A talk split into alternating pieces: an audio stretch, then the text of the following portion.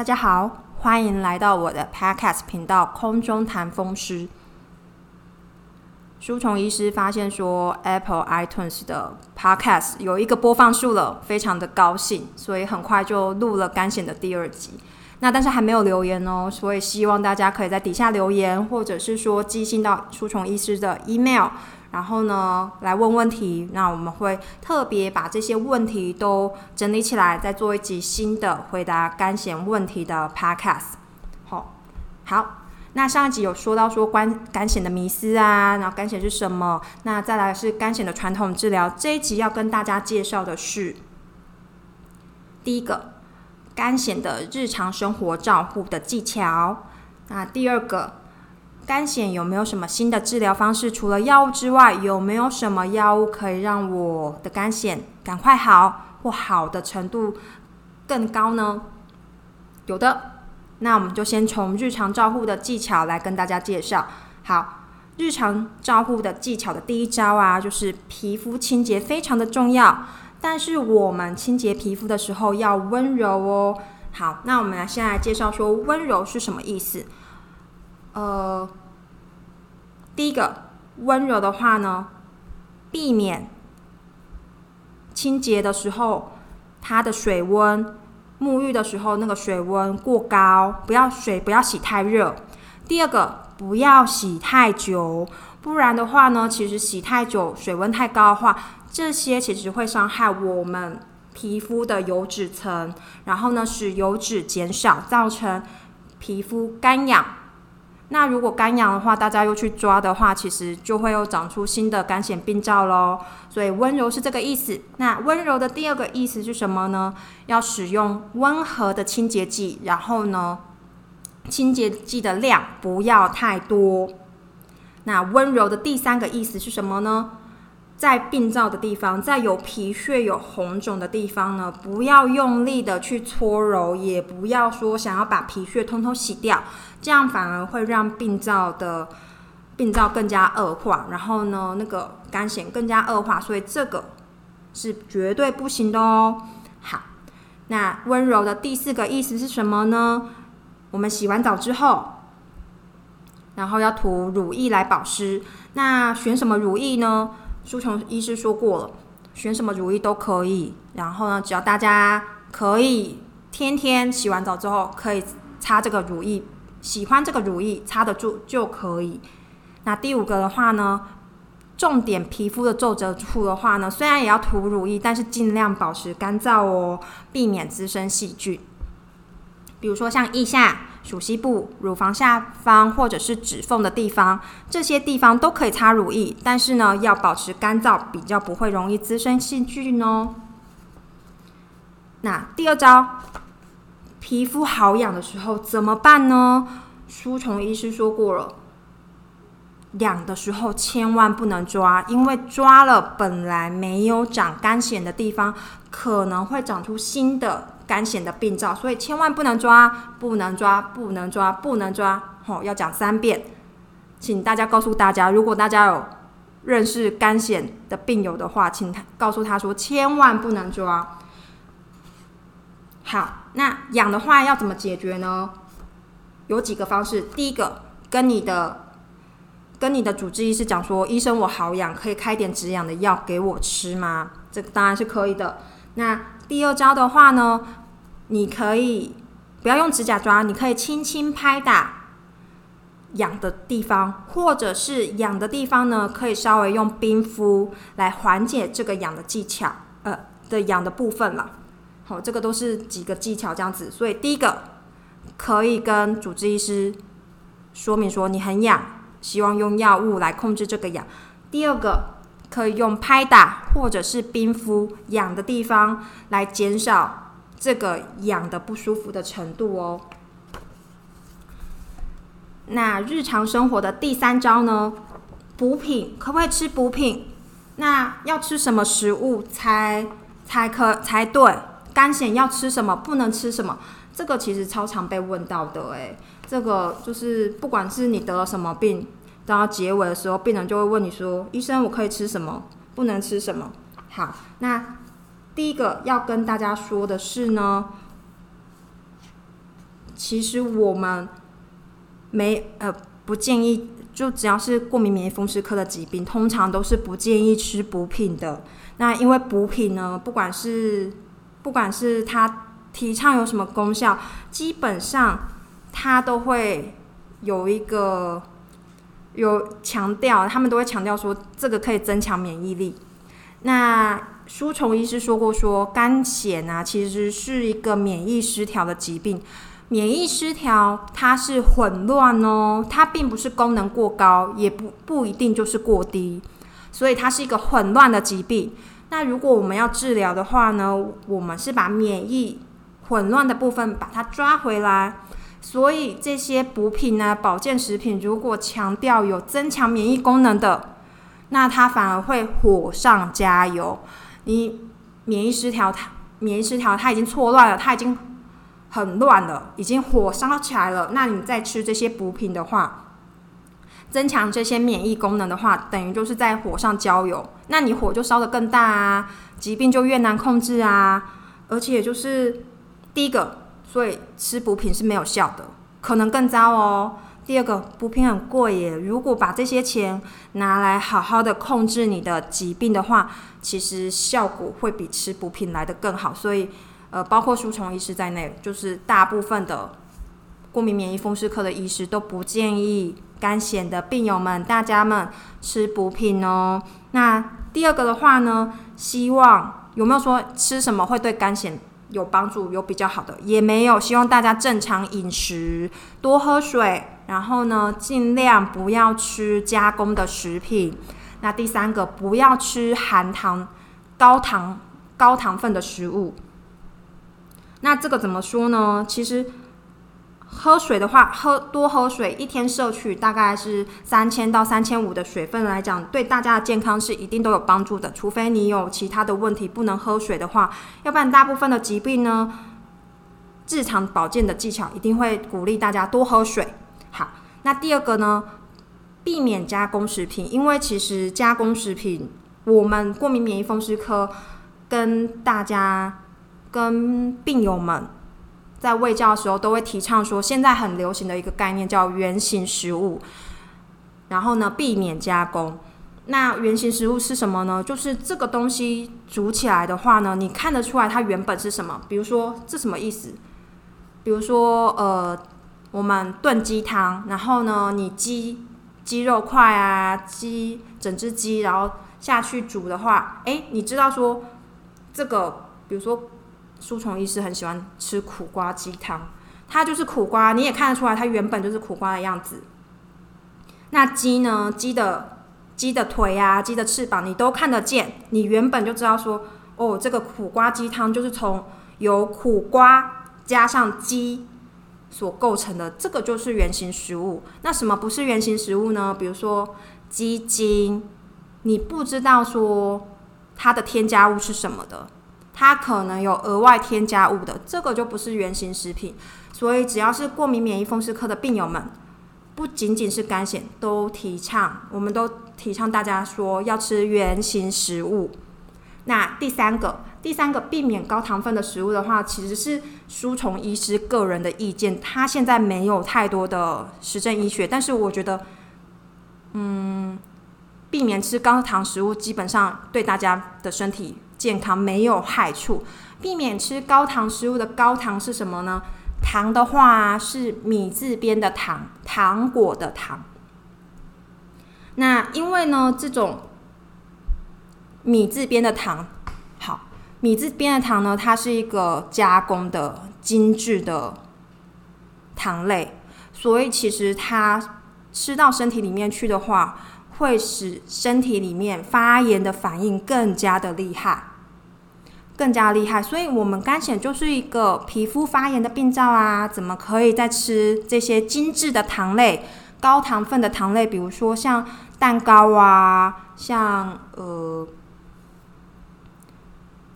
面包啊这些高高糖分的食物，你吃进去了之后，那皮肤的发炎不就更厉害了吗？所以尽量避免这个高糖分的食物。好，那的确在医学的研究上面呢，也有说到说这些高糖分的食物其实是会促进发炎的，只是它还没有广泛应用到各个过敏免疫风湿科的疾疾病上面。它基础研究已经有了，就是高糖分食物会导致发炎更厉害，这种基础的报告已经非常多了，但是没有去探讨说吃。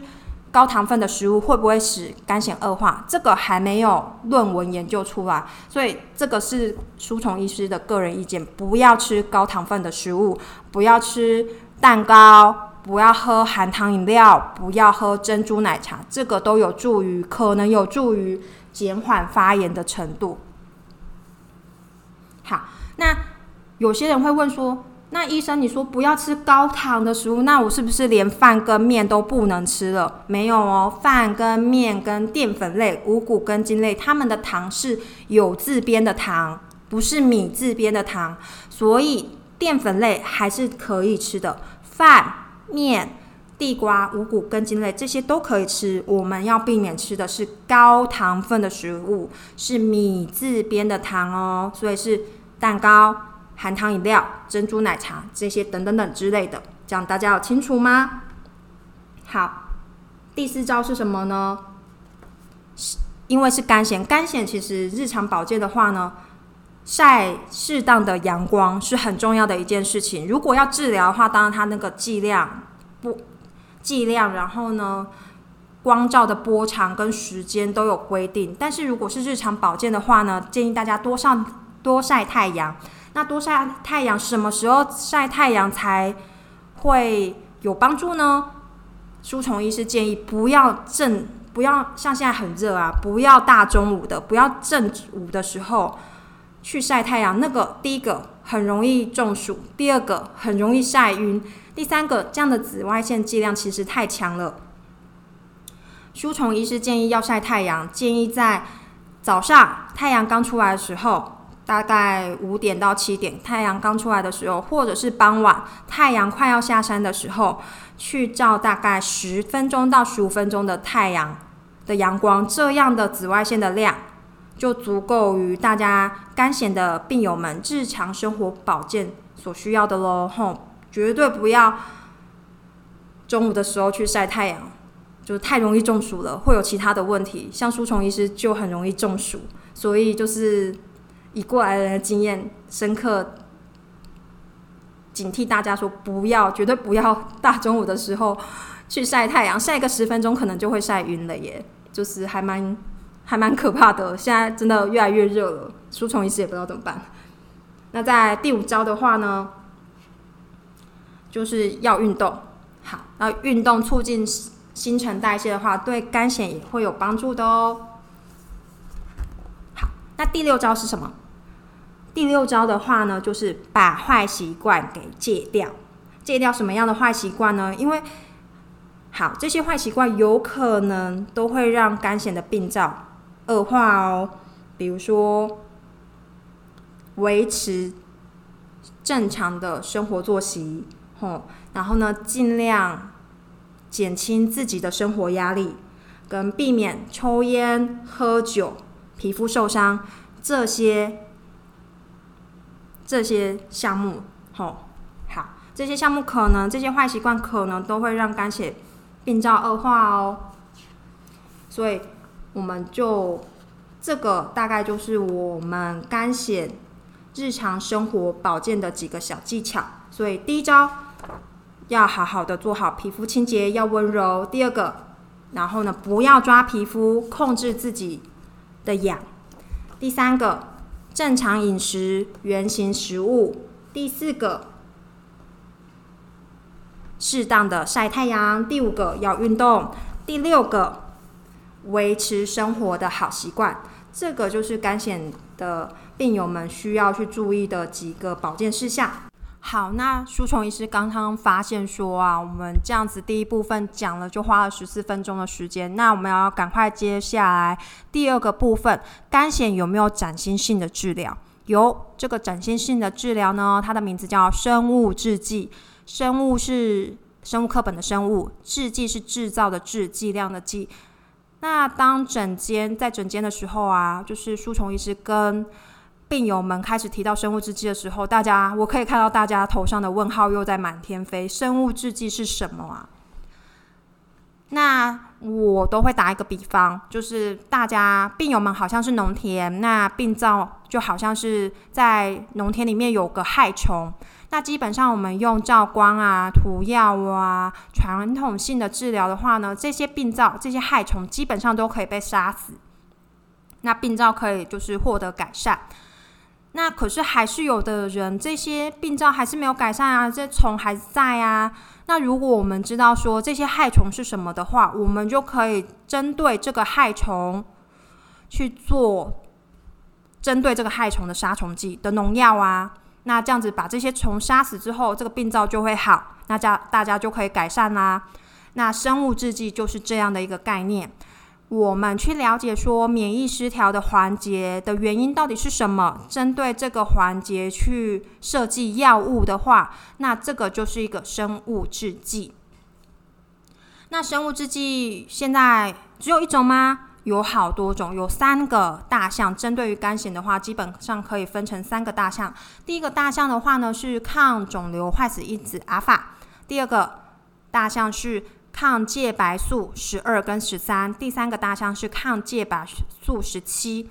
那这个三个大项呢，现在大概有五到六种的生物制剂可以使用。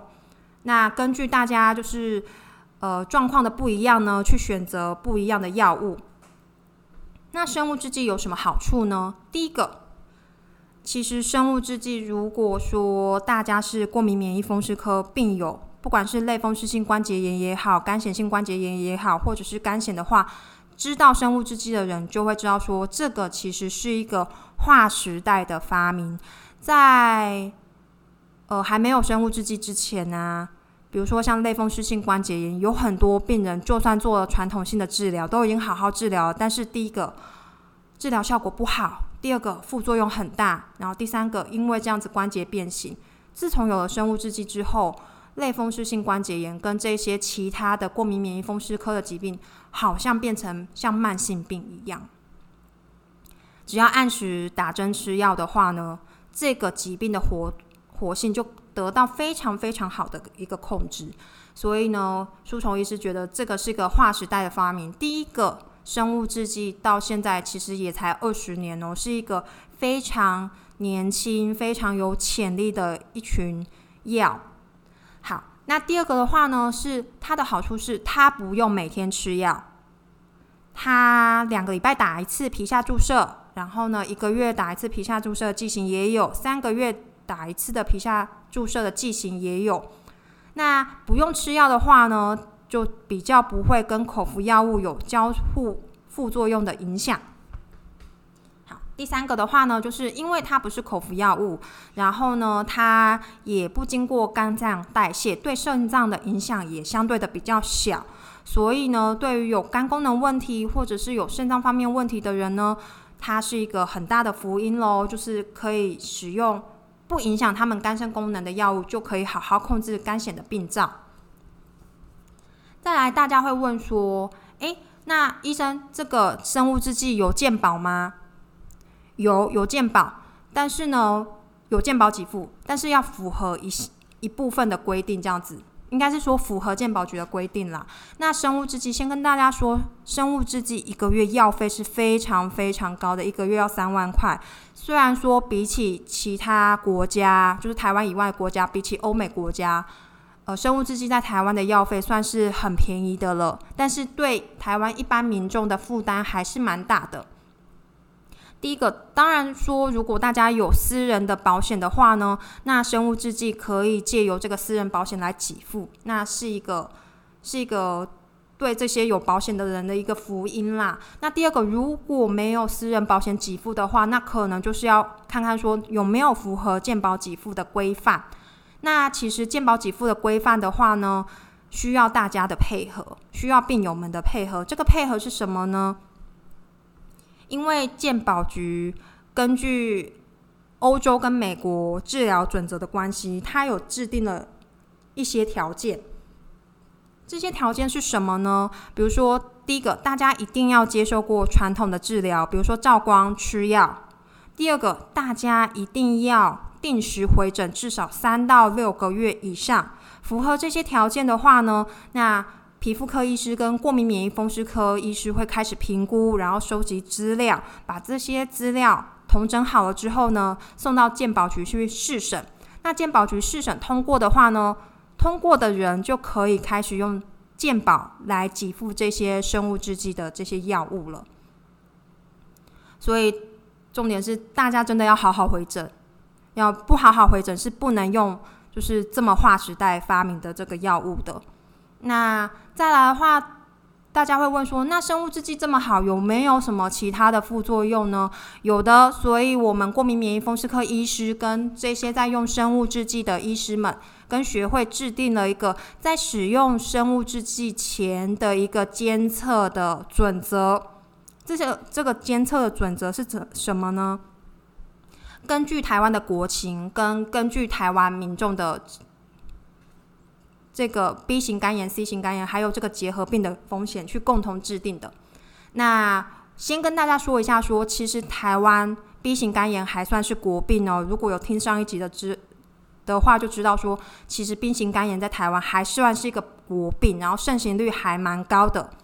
好，然后所以我们过敏免疫风湿科的病人会非常在意的医师们会非常在意说，病人有没有 B 型肝炎。那这是为什么呢？第一个。呃，这个使用这个生物制剂有可能让 B 型肝炎的病毒复发或者是再活化，所以在使用生物制剂之前，我们会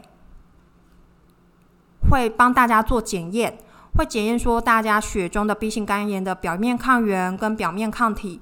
那如果有需要的话，可能会测呃病毒的数数量。有没有过高？然后呢，去评估说大家 B 型肝炎病毒活化在活化的程度高不高？如果在活化的程度低的话呢，那我们可能就是定期追踪肝功能。如果在活化的程度高的话，呃，我们可能跟肝胆肠胃科医师在讨论说，会是不是要预防使用一些抗 B 型肝炎病毒的药物。那 C 型肝炎的话呢？因为 C 型肝炎之前在台湾的盛行率也是蛮高的，现在因为就是呃卫生环境的改善，还有就是 C 型肝炎治疗的，就是的一个现在不是有那个吃了三个月的药之后，它就 C 型肝炎基本上可以百分之九十五到九十七的治愈率吗？有这个药物之后，C 型肝炎的盛行率来讲的话就下降了，但是还是之前。还是有可能遇到病人他有 C 型肝炎的。那 C 型肝炎虽然使用生物制剂之后，它的活化程度是不高的，但是我们还是会进行监测。那一样有可能会测病毒的数量。好，那第二个来讲的话呢，就是说台湾还是一个结核病盛行的国家。那使用生物制剂的话，有可能让结核病再活化，所以呢，针对于结核病来讲的话，我们会帮大家做了几个监测的事情。第一个监测检查，第一个会帮大家照胸部 X 光，看看说是不是有，是不是已经得了肺结核，或者是说之前有得过肺结核。如果这个结核病是正在正在活动中的结核的话呢？